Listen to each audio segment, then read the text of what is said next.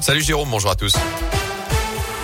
Et elle a une, la première grosse mobilisation interprofessionnelle depuis la rentrée. Appel à la grève nationale lancée par l'intersyndicale CGT, FO, FSU Solidaire et l'UNEF, le syndicat étudiant. Parmi les revendications, augmentation du SMIC et des salaires, abandon des réformes de l'assurance chômage et des retraites, fin des licenciements.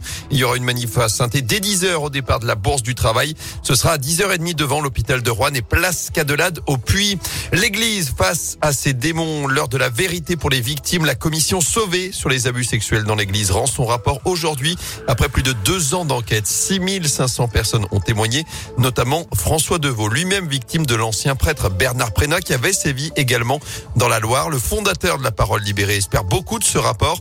C'est la première fois qu'une commission indépendante met à jour l'ampleur du phénomène. Près de 3000 euh, religieux catholiques sont suspectés d'avoir euh, sévi depuis les années 50 face aux nouveaux témoignages. En tout cas, François Deveau, Deveau renouvelle son soutien aux victimes. Un certain nombre de personnes victimes. François Deveau qu'on va écouter sur cette commission d'enquête, la commission Sauvée, qui rend son rapport aujourd'hui. Ils sont terribles, ils sont frappants et tout homme normalement constitué ne peut pas rester insensible. Comment être père quand vous avez été agressé sexuellement? Comment être euh, homme? Comment être mari? Une fois qu'on a identifié tout ça et qu'on a compris l'ampleur des réformes que doit mettre en place cette institution, il va falloir qu'elle réforme et sa gouvernance, l'interaction avec les laïcs, avec les femmes, beaucoup, beaucoup de choses à revoir. Après avoir autant trahi, la question qui reste, c'est est-ce que on peut raisonnablement se dire en toute confiance que l'Église est capable de porter une telle ambition et François Deveau espère que cette commission va, en tout cas, inspirer nos voisins, à commencer par l'Italie et l'Espagne. Près de chez nous, les aveux du principal suspect dans l'affaire de la mort d'une Stéphanoise de 50 ans. Son corps avait été retrouvé samedi matin dans un pré à Monistrol-sur-Loire.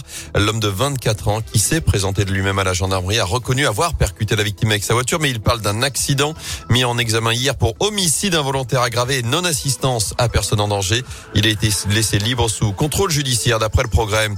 En bref, une saison de tolérance et de clémence pour les voitures mal chaussées. Les chaînes, pneus neige ou quatre saisons deviennent obligatoires à partir du 1er novembre dans une partie au moins de 48 départements, dont la Loire et la Haute-Loire. Mais si vous n'avez pas, n'en avez pas dès cet hiver, ce ne sera finalement pas sanctionné. Annonce hier du ministère de l'Intérieur. Alors, une obligation mais pas de sanction. Vous équipez-vous quand même en pneus hiver cette année? C'est notre question du jour sur radioscoop.com.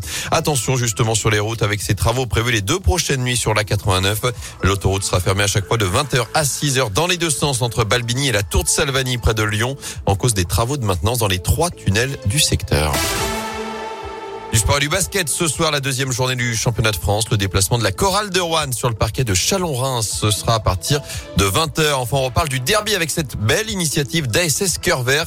L'association caritative et le club ont décidé de mettre en vente aux enchères les maillots portés dimanche soir lors du match face à Lyon dans le chaudron. Des maillots floqués du neuro, symbole de la lutte contre le cancer du sein. Opération menée dans le cadre d'Octobre Rose pour sensibiliser au dépistage de cette maladie.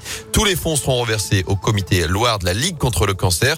Vous pouvez d'ailleurs enchérir jusqu'au samedi 16 octobre. Plus de 5000 euros ont d'ores et déjà été récoltés. Pour la petite info, la plus grosse enchère concerne pour l'instant Étienne Green, 1200 euros le maillot. Mais n'hésitez pas à enchérir.